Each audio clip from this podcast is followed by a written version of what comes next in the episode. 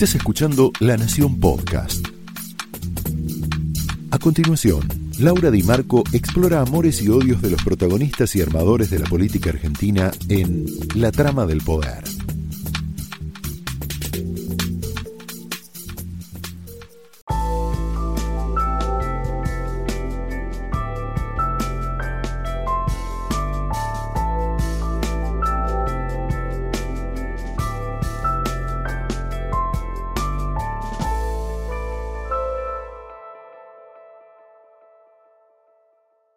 Hola, muy buenas noches. Bienvenidos a la trama de esta noche, en donde te vamos a hablar de la otra Argentina, esa que aparece poco, bastante poco en los medios. En general tenemos una sociedad bastante acostumbrada a la queja, a la melancolía, a lo que falta. Pero hay otra parte nuestra, que es la que te quiero mostrar esta noche. Esta noche vamos a hablar de la amistad de dos mujeres. La amistad de dos mujeres que se forjó en la tragedia, en la tragedia de Once, pero que también atravesó momentos de alegría, momentos de triunfo y momentos de justicia. El 22 de febrero del 2012, María Luján Rey y Mónica Botega no se conocían, pero Tatiana Pontiroli y Lucas Menghini Rey, sus hijos, sí, eran pasajeros del tren de la tragedia. Y a partir de esta lucha, de esta lucha que tuvo muchísimos obstáculos, que pasó en 2012, pleno kirchnerismo, estas dos mujeres y esta amistad que atravesó muchas etapas consiguieron muchas cosas muy importantes en este país. Primero, condenar a todos los involucrados en un país donde nadie va preso por corrupción. En segundo lugar, un triunfo cultural muy importante. Instalar la idea, hacer consciente la idea de que la corrupción mata en la Argentina. Esto logró la tragedia de Once. Y de Yapa, aunque es muy importante, darle impulso a una política ferroviaria que, está, que estaba dormida y de paso evitar muchas muertes. ¿Por qué tocamos esta noche este tema? Mónica Botega falleció hace unos días después de un trasplante de riñón que le había donado José, su marido. Mónica y José fueron caras emblemáticas de la lucha por justicia en la tragedia de Once. Habíamos ido, fuimos a San Antonio de Padua con todo el equipo de la trama el año pasado, entrevistamos a Mónica. Mónica Botega fue la mujer que encaró a Cristina Kirchner en el 2017 en una iglesia, mientras Cristina Kirchner estaba rezando, supuestamente, por la muerte de Santiago Maldonado, la desaparición en ese momento. Mónica se acercó y le dijo asesina. Era la primera vez que una víctima de Once encaraba a Cristina Kirchner y la llamaba asesina. Después de eso, después de esa epopeya, llamó a su amiga María Luján Rey y le contó lo que había sucedido. Cuando hicimos la entrevista con Mónica Botega, personalmente yo creí que esa historia iba a tener un final feliz. No lo tuvo, pero sigue María Luján Rey, que es otra de las protagonistas de esta noche. María Luján Rey y Mónica Botega tuvieron ofertas millonarias para desistir del juicio que condenó a 21 de los 28 acusados por la tragedia de Once y llevó a una pena de seis años a Julio Devido. Esto fue en octubre del año pasado y era algo que parecía absolutamente imposible cuando estos familiares en pleno kirchnerismo iniciaron la búsqueda de justicia. Hay dos tipos de madres que pierden hijos y te lo voy a graficar con otra tragedia colectiva, la de los desaparecidos. Una es un tipo de madre, es Graciela Fernández Meijide, que desarrolló un proceso de resiliencia, el fortalecerse en la adversidad y no solo eso, el poder regalarle, poder aportar a la sociedad algo constructivo, sabiduría, construcción política. Esa es Graciela Fernández Meijide y esa es la resiliencia. La otra es Eve de Bonafini, una madre que perdió dos hijos y que no pudo salir del circuito del resentimiento y del odio, y que todo aporte que hace es ese, el mismo hecho y dos respuestas diferentes. Mónica Botega y María Luján Rey están en la senda de Graciela Fernández Mejide. La tragedia de Once es la tercera tragedia más grave de la historia argentina que pudo haberse evitado absolutamente. Tuvo muchísimos avisos de los organismos de control, denuncias de los medios periodísticos que eh, enfocaban los vagones del Sarmiento, en donde partes de esos vagones no tenían piso, era una ruleta rusa viajar todos los días de la zona oeste a la capital. Y en uno de esos viajes ocurrió esta tragedia donde murieron 52 personas. El juicio por la tragedia de Once se hizo en dos etapas. La primera etapa fue en diciembre del 2015, en donde eh, Claudio Sirigliano, que era el eh, titular de la operadora TVA, recibió nueve años de, eh, de, prisión, de condena, fue condenado a nueve años. Y la segunda etapa se hizo el año pasado. Los familiares de Once tuvieron dignidad y llegaron al final que todos conocemos. Tal vez lo más importante sean dos cosas. Primero, que estos funcionarios quedaron inhabilitados para ocupar cualquier cargo público. Y en segundo lugar, esta idea que transformó a la sociedad argentina, que la corrupción no es un concepto abstracto, algo que está fuera de nuestras vidas. La corrupción puede ser letal, puede matar. La trama de esta noche arranca de esta manera.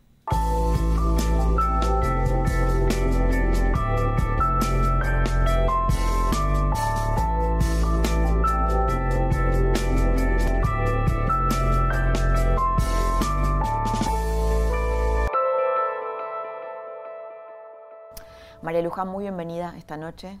Gracias. Un gusto estar acá.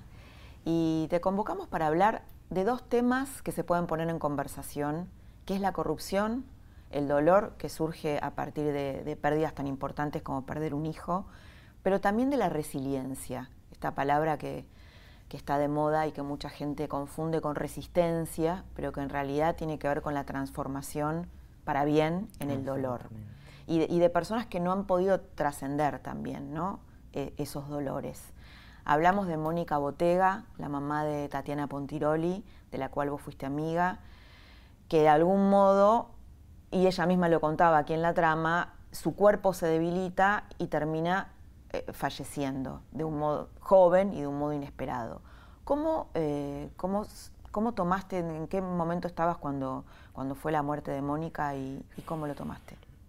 estaba ahí, estaba con su familia porque Moni eh, desde hace siete años, hoy exactamente 87 meses, es parte de, mi familia. Em, me, me fui al patio a, creo que a colgar la ropa y cuando entro encuentro en mi teléfono una llamada de Nailí, su hija, y me pareció raro entonces la llamo automáticamente y me contesta eh, el marido de Nailí, Juan Cruz.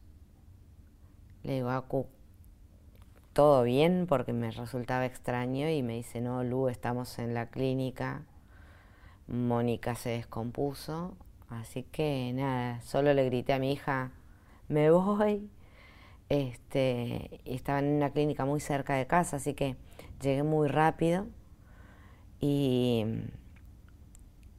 nada, estaba ahí con, con, con Nailí, con, toda la familia, llegó el hermano de Mónica, obviamente estaba Pepe, sus, sus, sus seres más queridos.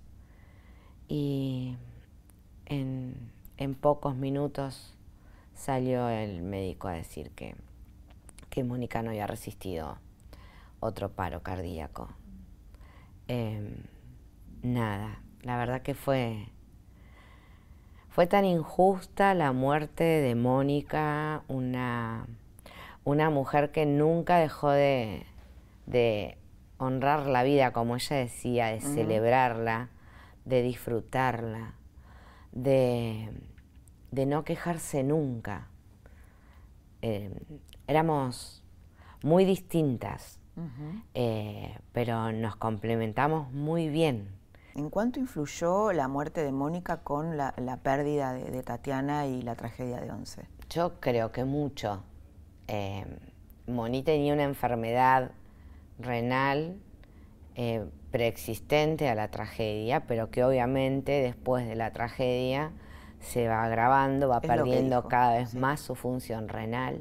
Ayuda terapéutica tengo de hace unos cuantos años cuando eh, tuve que aceptar que estaba enferma Eh, no es fácil aceptar un cuerpo enfermo, interno. Entonces, bueno, ahí para aceptarme la fragilidad interna tuve que empezar a hacer eh, terapia. ¿Esto fue a raíz, el cuerpo enfermo, a raíz de lo que te pasó con, de lo que pasó con no, Tati? No, yo tengo, Una, yo tengo una enfermedad de, nacimiento ah. que se llama poliquistosis renal. Eh, es una enfermedad de transmisión y que es terminal porque te lleva al trasplante renal. Y bueno, tuve que incorporar cuidados para mí, como para mantener equilibrada esa enfermedad y que no avance ayudar ¿no? la clínica y no es algo fácil. ¿Pero esto se te agravó por el estrés o por la propia dinámica? Y todo tiene que ver con todo. Claro. Todo, tiene, todo va de la mano con todo. Eh, cuando empiezo a, a empezar la lucha por justicia, empiezo a perder más función renal de la que, de la que venía perdiendo. Hasta que mis riñones eh, no, no, quieren funcionar más. Eh, se mueren también. Y, bueno, entonces la terapia es una de las cosas que, me ayudan para ver el después, ¿no?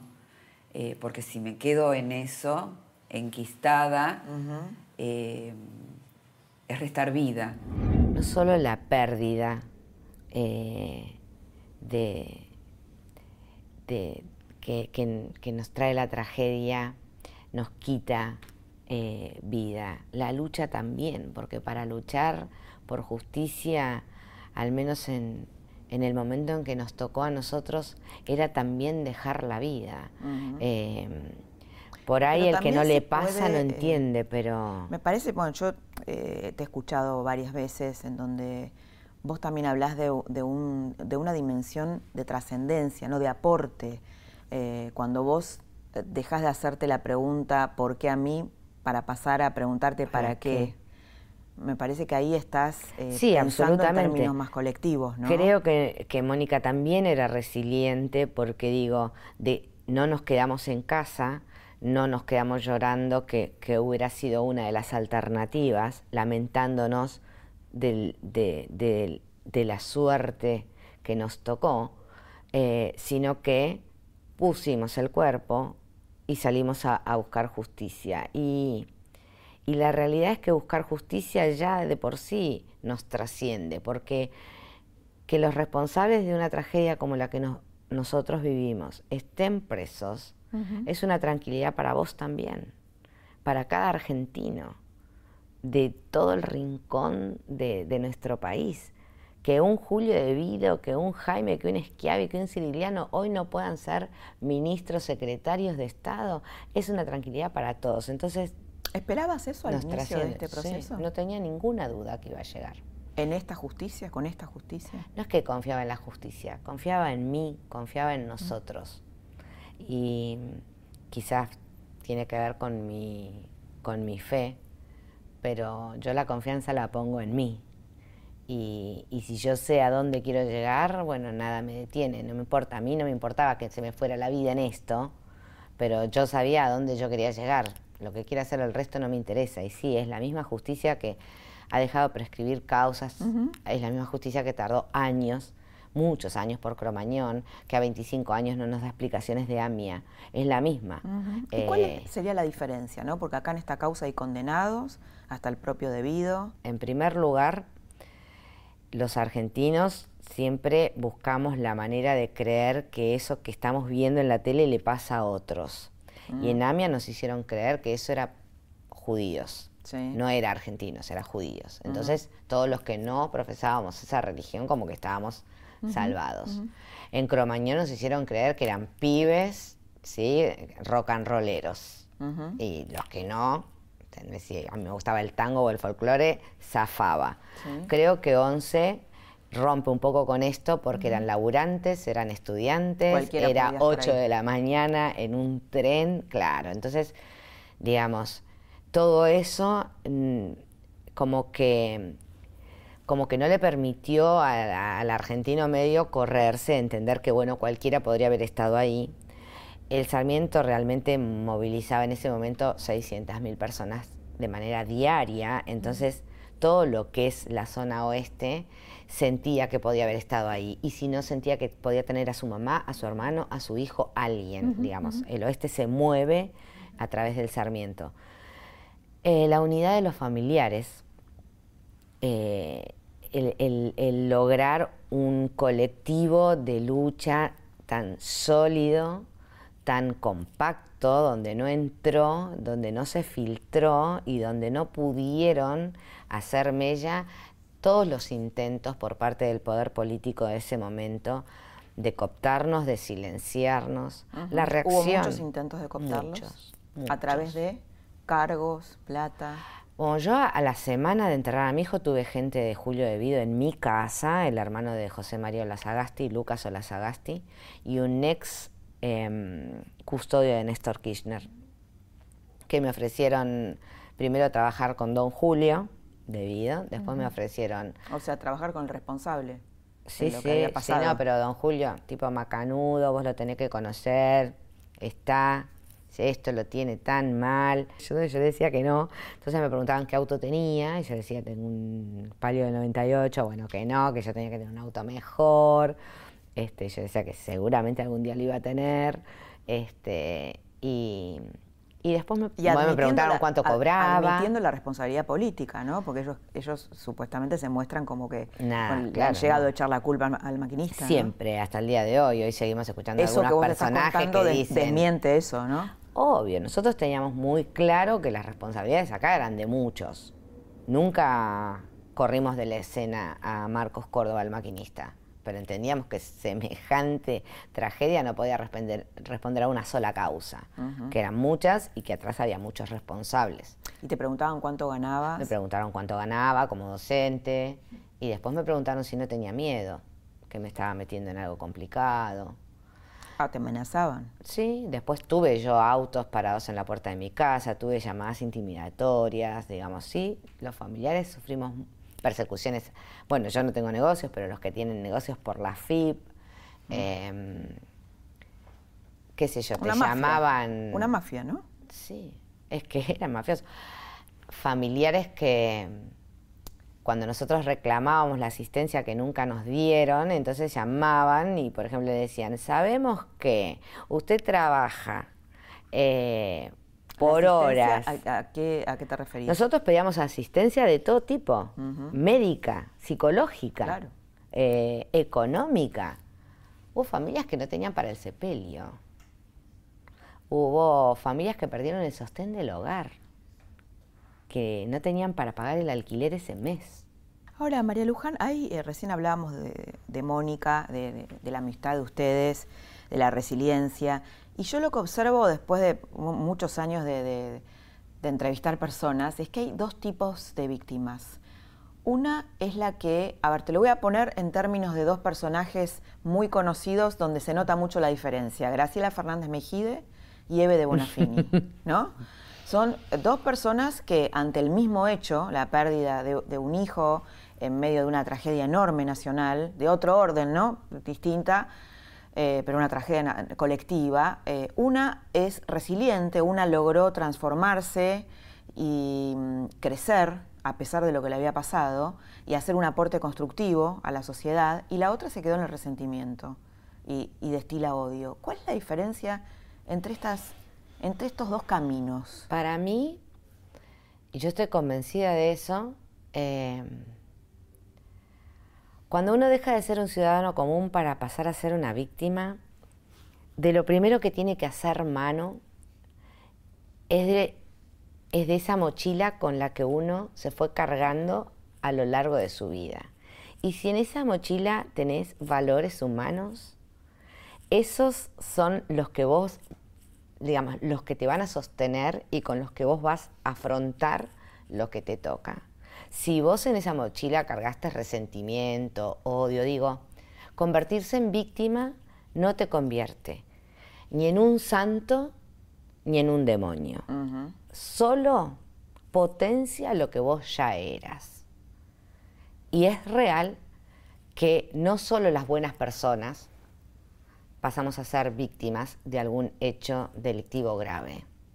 También hay malas personas que pasan a ser víctimas de algún delito y se convierten solamente en víctimas que destilan ese odio que antes destilaban sin ser víctimas. Yo dudo que Eve de Bonafini haya sido una buena mina antes de lo que le sucedió.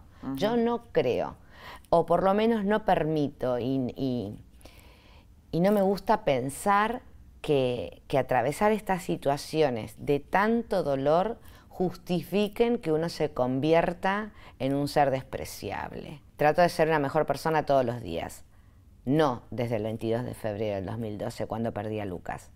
También el 21 de febrero del 2012 trataba de ser mejor que el 20 de mm. febrero. En el mismo momento en que me dijeron que Lucas estaba muerto arriba del tren, eh, más allá de lo que todo el mundo te dice, porque todo el mundo te dice el dolor de una madre, el dolor de una madre, el dolor de una madre eh, es ese, eh, el sufrimiento de sus hijos. Y cuando yo entendí que Lucas estaba muerto arriba del tren y yo no podía hacer nada por Lucas, automáticamente eh, pensé en el sufrimiento de Lara, de mi hija. Y, Lara no se merecía tener una mamá llena de odio, de resentimiento o sin ganas de, disfrutar de la vida. Eh, mi nieta, mi nieta no se merecía tener una vida sin su papá y encima eh, con una abuela que, que le transmitiera los peores sentimientos. Entonces, eh, creo que, que por eso es importante educar chicos resilientes. Creo que, y que esto que vos decías, ¿no? Entender que la resiliencia no es dureza, no, es no me duele. ¿no? Eh, sí, me duele. Yo lloro y extraño a mi, a mi hijo todos los días. O negar el dolor, ¿viste? que hay gente que dice, no, ahora yo me voy a comer el mundo y puedo más. Eso, al contrario, agrava la situación. Yo creo que hay que aprender a convivir. Digamos, que no hay que, que, que, resistirse a lo que nos toca. Me toca sufrir, me toca extrañar a mi hijo, sí, yo sé. y, y pero también sé que, quedarme solo con eso no me permitiría disfrutar de mi nieta que hoy tiene ocho meses y es hermosa. Quiero, ¿Sabes que quiero hacer un paréntesis en esto? Porque me parece importante que digas esto, ¿no? Yo creo que la Argentina se regodea mucho en sus tragedias y en su melancolía y eso es parte de nuestro problema. Entonces, que vos puedas decir como mamá que generaste toda esta lucha y estos resultados, que tuviste dolor, pero que a la vez hoy podés disfrutar a pesar de eso que te pasó, me parece un cambio cultural. Que la víctima, hay, hay también una mirada. Parece que la víctima no, no puede disfrutar Claro, bueno, a mí me pasaba, yo está empastillada porque no cayó todavía. Sí, sí, yo caí en el mismo momento y sí lloro. Eh, y, bueno, pero sí esa actitud hace que no te enfermes.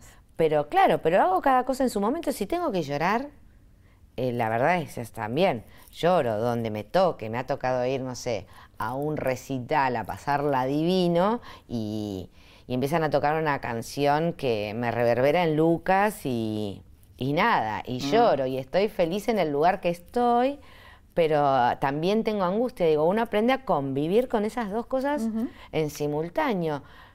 No me peleo con eso, no trato de que eso no esté, porque es parte de mi vida. Y otra cosa, no sé cómo ves, esto, pero yo por cosas que te he escuchado me parece que, estás en esa sintonía. Ustedes son víctimas, o vos personalmente, frente al proceso jurídico, pero emocionalmente me parece que vos hiciste esfuerzos de salir de la victimización. Sí, a mí me costó, digo, después de pelear por la ley, claro, hablamos verme como víctima me cuesta, digo, hoy entiendo que el concepto de víctima me abarca. Jurídico, jurídico, claro, pero emocional. Y está bien, ¿no? Pero yo me corro de ese lugar, sí. También creo, María Luján, que esto yo lo he visto en, en muchos casos, ¿no? Bueno, la propia Graciela Fernández Mejide, la propia, la propia lucha te va convirtiendo de algún modo en un, en una político, en un cuadro político. Te va politizando, en el mejor de los sentidos, ¿no? no estoy segura que vos que hoy sabés... creer que la política, viste, es una mala palabra, es barro, es sucio. que vos decís, eh, yo empatizo, em, empezás a empatizar más con lo colectivo y estoy segura que sabes muchísimo de justicia, del sistema judicial y de intereses políticos de lo que sabías eh, antes, ¿no? de, la pérdida de Lucas. Yo creo que eh, hay, hay, todo una mirada, obviamente funcional a quienes les viene resultando, ¿no? La política es para los políticos, la política es sucia, no te metas, el que se mete en la política eh, solo quiere enriquecerse, bueno, y con eso se siguen manteniendo siempre los mismos personajes nefastos dando vuelta.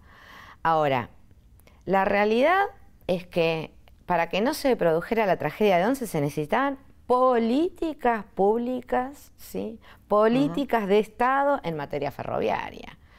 Cuando, digamos, hablamos de inseguridad, se necesitan políticas de Estado en seguridad, políticas de Estado en salud, política. Entonces la política no es el problema. La política es la herramienta que tenemos para transformar, para el bien común. El tema son ciertos personajes eh, contra los que tendremos que pelear, digamos, eh, como sociedad para, para, depurar. Sí siento, pero porque eh, no sé cómo habrá sido el caso de, Fernández Mejide, pero sí lo comparto con mis compañeros del Observatorio de, Víctimas, que, que uno dice, bueno, esto que me pasó, este camino, esto tiene que servir para algo más para que a otro le sea más fácil. Digo, yo sé que no puedo evitar eh, que mañana haya nuevas víctimas de diferentes delitos, pero sí que esas víctimas cuenten con las herramientas que yo no tuve. María Luján, eh, Lucas y, Tatiana eran amigos. Sí. ¿Y vos la conocías a Mónica de antes? No. Y vivíamos a cinco cuadras y no nos conocíamos. Eh, los chicos sí, de hecho mi nieta, la hija de Lucas, era muy chiquita cuando sucedió todo, tenía cuatro añitos y ella decía, a mí, a mí me tocaron dos, porque su papá y por Tatiana.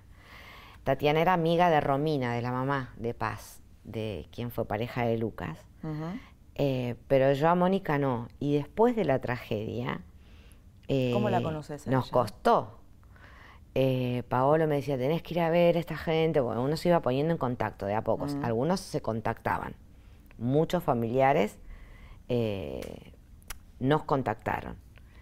En el caso de los Pontirolinos, entonces ahora me decía, tenés que ir a ver a esta gente, qué sé yo. Bueno, entonces yo llamo una vez, llamé dos veces. La señora se fue a trabajar, el señor no está. yo le decía a Pablo, yo no llamo más porque parece re pesado.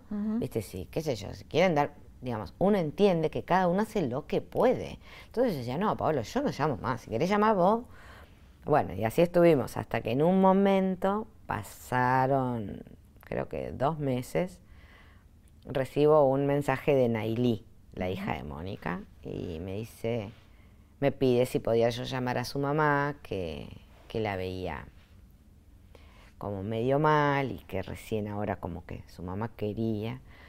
Entonces digo, bueno, vamos por el, no sé, enésimo intento y le mando un mensaje y ahí Mónica me dice que bueno, que me invitaba a su casa, que me esperaba en su casa. Cuando llegué a la casa, yo tengo fobia a los perros. Este, y hay días que estoy peor y hay días que me lo banco. Me invita a pasar a un patio, tiene un patio muy grande, una maquita, y me siento en la, ah, bueno, en la maquita. Y me dice, bueno, ahora vengo y se va y me dejó con la perra acá y yo quedé dura en la vaca. Y yo decía, esta mujer es una desconsiderada, porque aparte ni siquiera me preguntó si no me gusta el perro. Yo me la quería comer a Mónica. Y Mónica, siempre nos reímos después con eso, pensaba que me veía a mí dura en la hamaca, que ni respiraba y que no entendía qué me estaba pasando. Bueno, siempre nos reímos de, ese, de esa primera, de ese primer encuentro. En los inicios de una amistad pasan esas cosas, ¿no? Que empiezan así.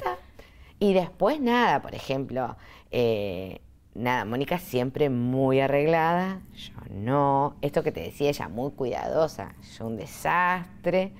Eh, es un se pudieron, ¿En qué sentís que se pudieron ayudar mutuamente? Porque eh, por lo que estás contando son parecidas, pero, son diferentes pero complementarias. Sí, pero aparte pasa que uno se mira y se entiende. Uno sabe, por esto que decíamos hoy, ¿no? Cuando yo digo yo soy feliz, y por ahí la felicidad tiene otra connotación que Mónica entendía, que ella podía saber de qué felicidad le estaba hablando, porque uno es feliz, pero con ese sufrimiento que no deja de estar ahí. Somos amigas con María Ah, Luján. sí, son amigas. Nos Porque hicimos antes me decía amigas no. y compartíamos y compartimos un montón de cosas. Eh, el nacimiento de mi nieto, eh, la hija embarazada, eh, salimos a comer, nos divertimos. Este, realmente hicimos una linda amistad. La vida sigue, ¿no? La vida continúa, la vida continúa y, y bueno, hay que vivirla, hay que celebrar la vida. Cuando fuimos a Roma y la pasamos tan bien, digo, disfrutamos de eso, pero también sabiendo que estábamos ahí, porque Tati no estaba, porque Lucas no estaba, porque no iban a volver a darnos un abrazo. Entonces, como que eh, hablábamos un mismo idioma y hay cosas que ni siquiera las teníamos que hablar, que, que- las compartíamos, digamos, de corazón.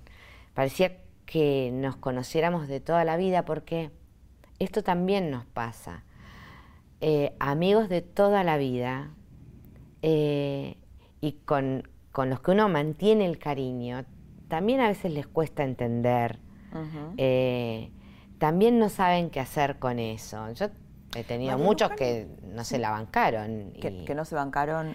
no se bancan el dolor, te dicen, no, no, no sé qué hacer, no, sé, Ah. no sé qué decirte, no voy porque, digo, no sé, hacíamos los actos el 22 en, en- en la estación de o sea, Once. per- ¿perdiste amigos en este y proceso? se, eh, no dejas, no los perdés, pero viste como que toman otra dimensión. No puedo ir a 11 porque me pone tan mal, te dicen, ¿no decís? No, si a mí me pones, dije, yo la paso bomba, ¿entendés? No te acompaño Pero es interesante lo que decís, eh, María Luján, porque est- vos contaste dos, dos, este, en dos oportunidades que cuando sos víctima o cuando te pasa una tragedia, eh, se potencia lo que sos, ¿no? Y esto me parece que pasa en los dos extremos, en el éxito y en la tragedia, ¿no? Y también en los dos extremos tu entorno cambia. Sí, sí, sí, cambia, sin duda. Eh, yo no me, no, no me enojo, eh, trato de entender. Pero también uno se vuelve, y lo hablábamos mucho con Mónica, uno también cambia mucho. ¿Qué sé yo? Yo podía estar con una amiga hablando hasta las 6 de la mañana del drama de que se le partió la uña y ahora no sabe cómo va a ser mañana con esa uña partida. La verdad es que después de la tragedia no eh, dedico dos minutos a una uña partida. ¿Te, cambiaron, ¿Te y- cambió el orden de valores? y sí, el orden de prioridades. Y ahí como, yo a veces digo, por un lado, me encuentro mucho más paciente o, en- o encuentro que puedo entender mucho más algunas situaciones y me vuelvo más intolerante con otras. Entiendo, qué sé yo, a ver, poco después de, de perder a Lucas, meses después falleció mi madrina. Mi madrina tenía EPOC, tenía como, no sé, no sé cuántos años, muchos. Había vivido su vida como la quiso vivir. Eh, sí, una tristeza muy grande pero es la vida. La muerte es parte de la vida. Digo, si puedo bancarme. ¿Y con eh, Mónica qué sentiste? Con la muerte No, de con Mónica me pareció re injusto, re injusto, pero también lo pensamos por ese lado, ¿no? Digo, uno tenía el temor del, del riñón, de, del trasplante, ¿Tuvo de que ese ver con, la- momento. con el riñón No, la muerte? De, no, Fue un infarto. sí.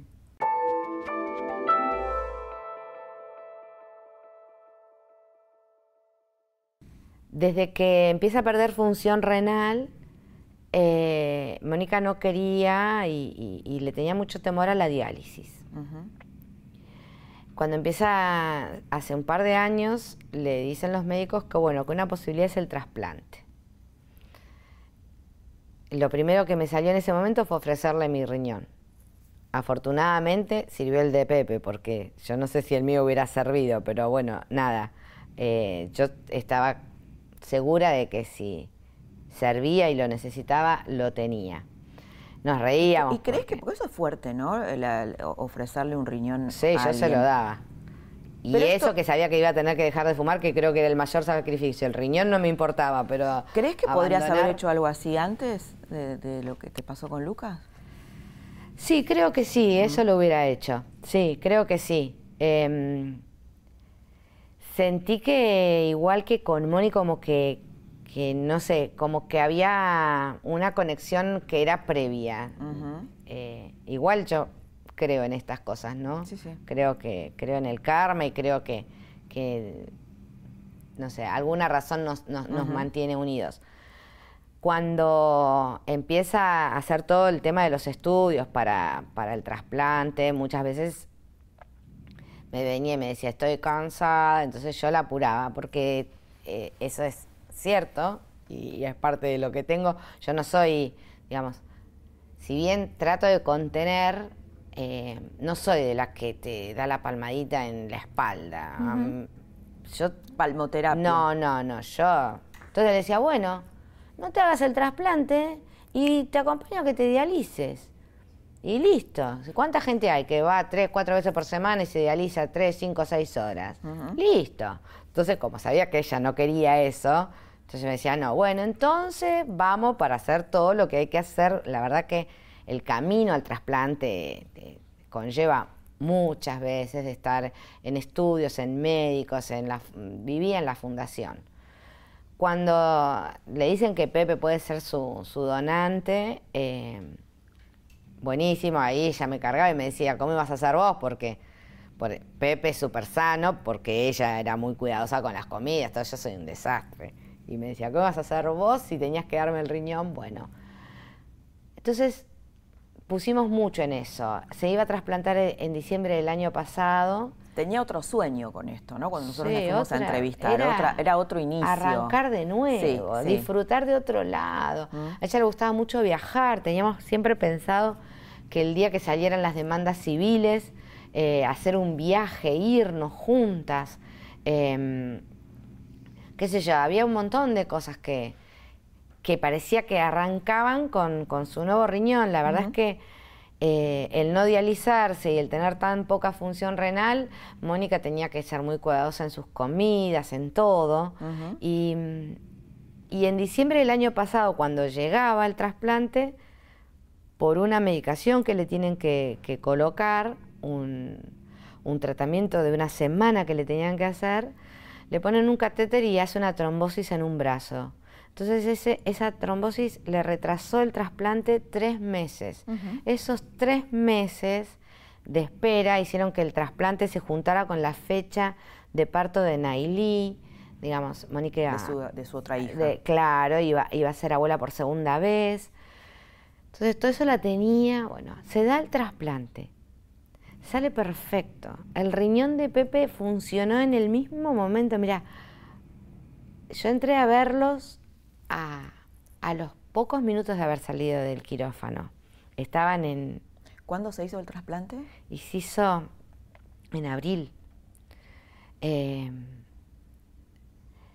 entro a, la, terapia intensiva, estaba Pepe, había otro paciente y estaba Mónica. Y Mónica era una diosa. Acá está luz. Y yo no podía creer que la tipa se zarandeaba divina. Acá estoy, Lu. Y decías, wow. Este, Pepe estaba un poco más dolorido. A los dos días los dos estaban en el piso de, la fundación. Em, nada, la recuperación, el, no necesitó el, riñón que le hagan nada, no fue un riñón, un órgano perezoso, nada. Y había estado, bueno, obviamente, en su casa con el barbijo y con ciertos cuidados. Pudo estar para el nacimiento de, su nieta, de Clarita. Y, recién ahora, digamos, nada, era sacarse el barbijo, recién ahora empezar a, pensar en esta nueva vida. De esta nueva vida, claro. Bueno, hizo un cuadro de convulsiones que la llevaron a infartos uno tras otro. ¿Vinculado con el trasplante? No, no, no.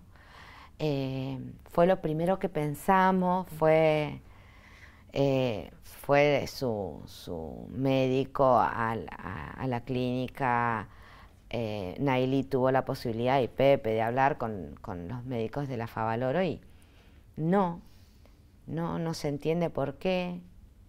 Eh, duele y uno le parece que es injusto, pero también, bueno, uno entiende que, que es parte de la vida. Hoy Moni debe estar con Tati. Sé que a Mónica le, porque lo hablábamos muchas veces, le, daba temor ser una carga, que ella, siempre que pensábamos en la vejez, eh, pensábamos en eso, en, no ser una carga para, los chicos, eh, en poder irnos de, este mundo eh, también, ¿no? En, buenas condiciones.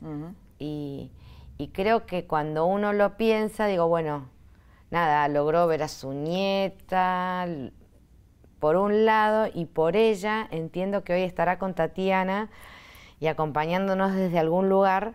Creo que en este caso lo doloroso es para nosotros, ¿no? Para quienes nos quedamos. Eh, Luján, ¿y qué pasó cuando, cuando Mónica enfrenta a Cristina, eh, a Cristina Kirchner en una iglesia donde ella estaba rezando por el caso Maldonado y, y Mónica al enfrente le dice que es una asesina? Moni era así. Eh, a mí en ese, me acuerdo porque eh, tengo el, audio. Lu, no sabes lo que hice, acabo de salir de la iglesia. Ella era muy directa en la iglesia, yo no soy cristiana, no soy católica. Este, me acuerdo que la acompañé a la Asunción cuando, cuando le eligieron a Francisco a la Plaza de Mayo, pero porque en ese momento yo sabía que para ella era muy importante y, era como, no sé, 4 o 5 de la mañana, igual le digo, la llamo y le digo, Moni, ¿querés ir? Yo te banco, vamos. Eh, iba a las misas, digamos, ella, yo, era su lugar de pertenencia esa iglesia, no era el de la señora lo cuenta, de Kirchner, era su lugar.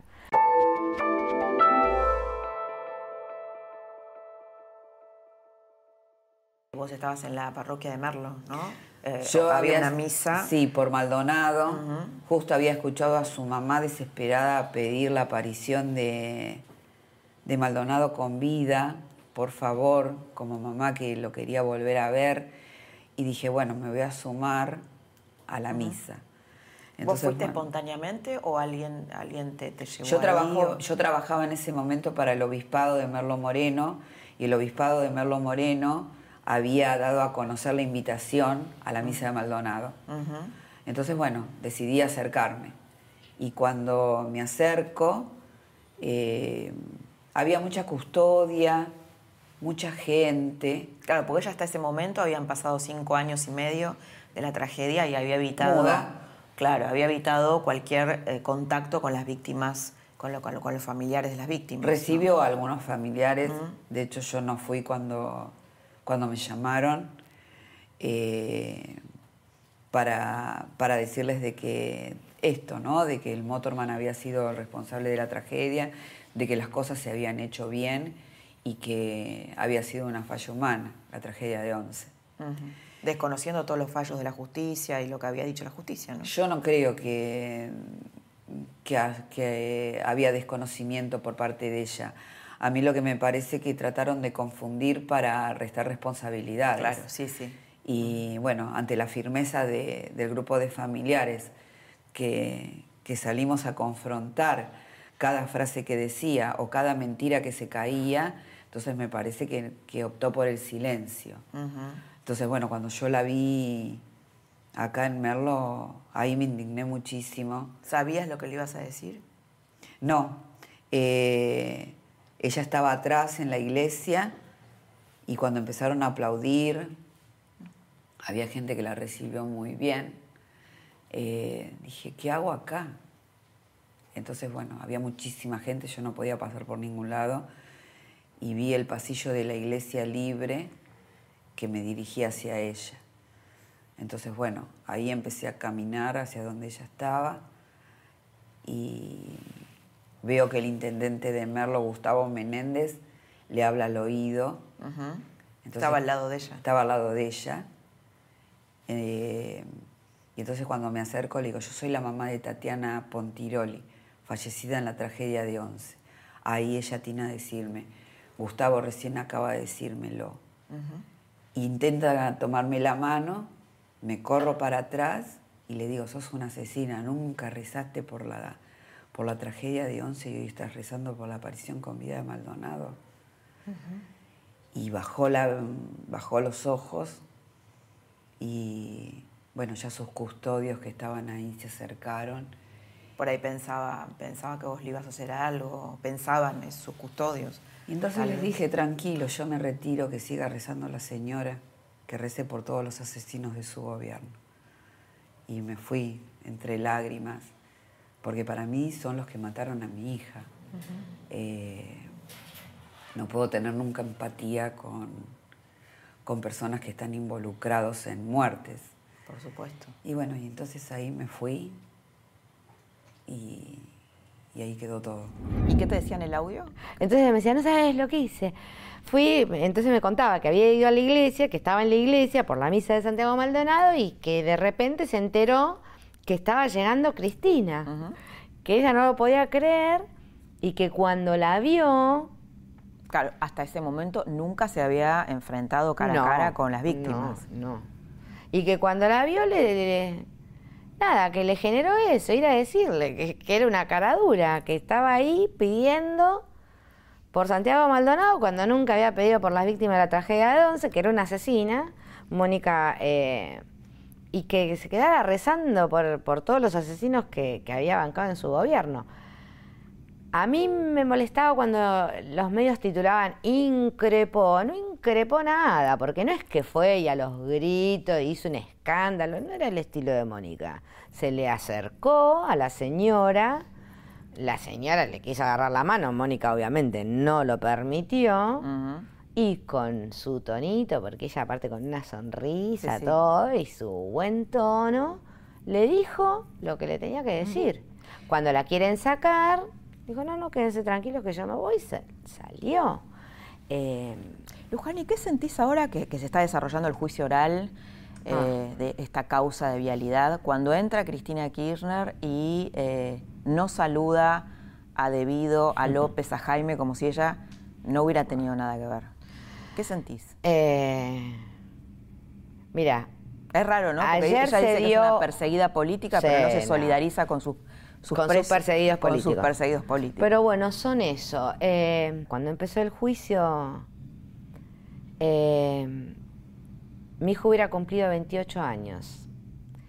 Eh, entonces se me juntaba.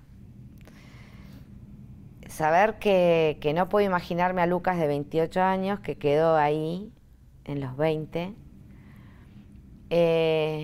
saber que la responsable política de su muerte está afrontando por lo menos el primero de muchos procesos, pero bueno, es, es no sé, una señal de que, de que la impunidad también se termina. Y por otro lado me invitaron a la inauguración de, de unos talleres ferroviarios en Mechita, donde se van a empezar a fabricar trenes de industria nacional. Entonces esos tres hechos en un mismo día fue para mí sumamente movilizante, ¿no? Y era Ese como... es el sentido de todo, ¿no? Como claro, como decir, bueno, esto es todo, ¿no? Eh, Lucas no está, pero gracias a la lucha de los familiares, de la familia de Lucas y de todos los familiares, los argentinos vamos a tener trenes fabricados en nuestro país después de muchísimos años. Eh, y también vamos a seguir avanzando en la lucha contra los corruptos que hicieron mm. que esta tragedia se diera. Eh, estuve sí, porque realmente 11 fue una reparación frente a esta sensación de impunidad que tenemos, ¿no? Sí, falta. Digo, sí, sí. Hay, hay algo que la gente, digamos, pasamos en el 2012, la palmadita de no va a pasar nada, nadie va a ir preso, a en el 2015, cuando logramos nueve años de condena para un empresario como fue Sirigliano, re poco. Digamos, el, argentino tiene como mucho eso, ¿viste? Eh, entonces, digo, como re poco. Si según vos no íbamos a conseguir nada, conseguimos 21 condenas. Uno de los hombres más poderosos de la Argentina durante años. Absolutamente. Nosotros sabemos lo que conseguimos, sabemos de nuestros logros. ¿Qué falta?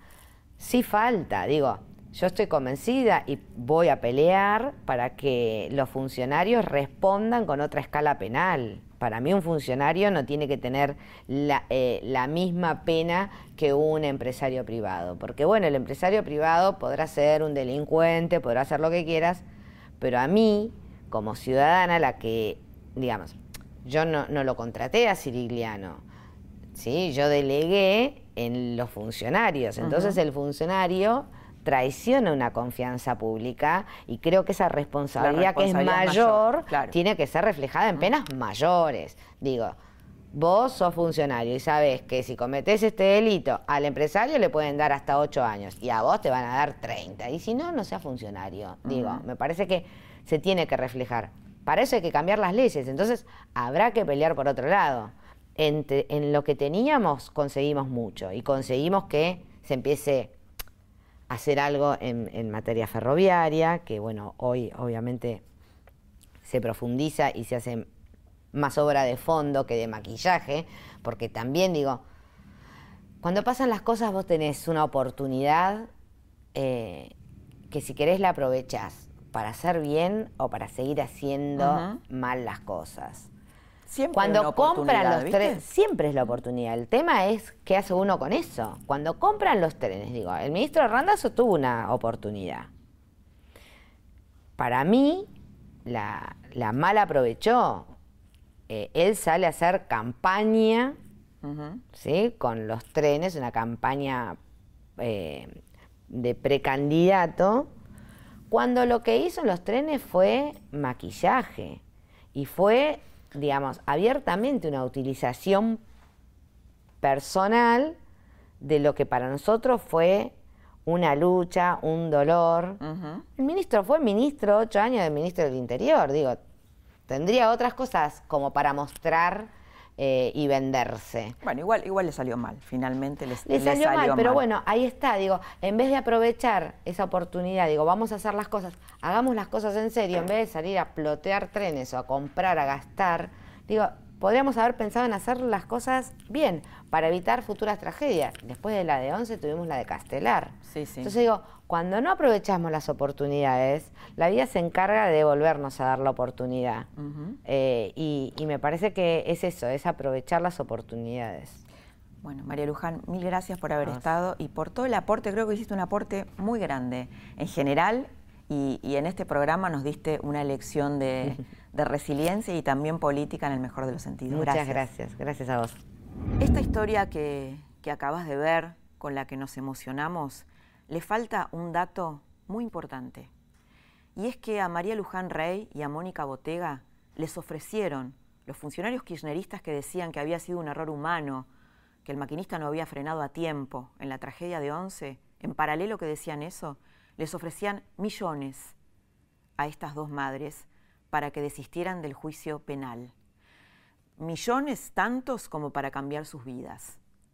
No lo recibieron, se negaron. ¿A cambio qué tuvieron?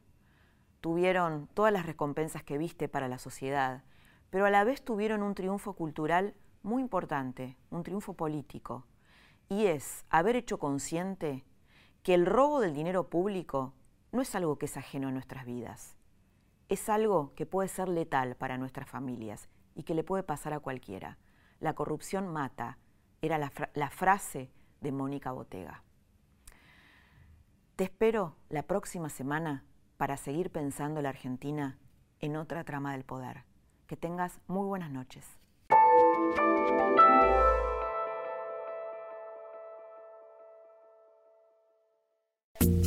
Esto fue La Trama del Poder con Laura Di Marco un podcast exclusivo de La Nación. Escucha todos los programas de La Nación Podcast en www.lanacion.com.ar. Suscríbete para no perderte ningún episodio. Estamos en Spotify, Apple Podcast, Google Podcast y en tu reproductor de podcast favorito. Seguí escuchando La Nación Podcast.